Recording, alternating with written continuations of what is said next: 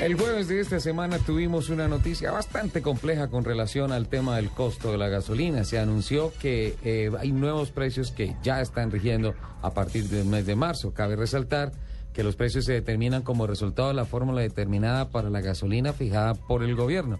El precio de referencia de venta al público de este combustible para el mes de marzo de 2013 es de 8.751 pesos con 35 centavos por galón gasolina y el ACPM 8.472 pesos con 70 centavos. En Bogotá, el precio de la gasolina incrementa 126 pesos con 9 centavos y el ACPM 159 pesos con 39 centavos. Atención entonces. A mí ese precio de la gasolina me indigna. Sí, pagamos la cuarta gasolina Pues más por, cara por del eso es que Me precisamente indigna. los transportadores hoy querían entrar en, en- en paro a raíz de esa situación del incremento de, de los combustibles. No, Rápidamente- es, que es indignante ese precio. Rápidamente, ¿cómo queda entonces la gasolina a partir del mes de marzo en la capital de la República?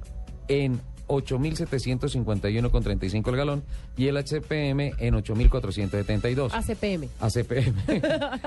Eh, vo- voy a decir diésel para no meterme en problemas. Bueno, Es mejor, mejor. En Cartagena, 8.550 con 31 la gasolina, 8.251 el diésel. En Barranquilla, 8.588 con 58 la gasolina, 8.277 con 81 el diésel.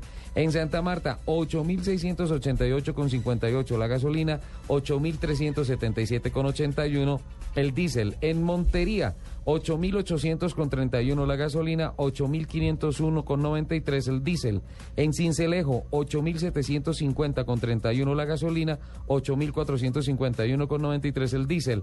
En Villavicencio, 8.800 con 35 eh, la gasolina y 8572 con 70 el diésel. En Pasto 5952 con 52 la gasolina, 5996 con 58 el diésel. En Tunja 8885 con 35 la gasolina, 8606 con 70 el diésel. En Bucaramanga 8.581 con 73 la gasolina, 8.321 con 84 el diésel. En Medellín, 8.701 con 57 la gasolina, 8.499 con 71 el diésel. En Cali, 8.751 con 81 la gasolina, 8.581 con 53 el diésel. En Pereira, 8.726 con 93 la gasolina, 8.541.07 el diésel. En Manizales, 8.727 con 94 la gasolina, 8.533 con 58 el diésel. En Armenia, 8.786 con 93 la gasolina, 8.641 con 07 el diésel.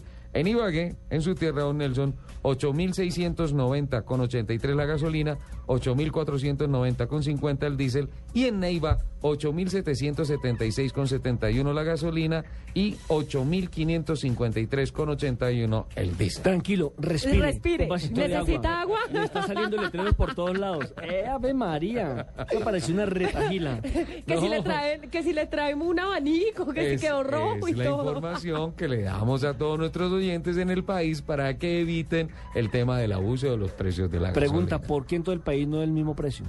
Debería, ¿no? Por el costo del transporte.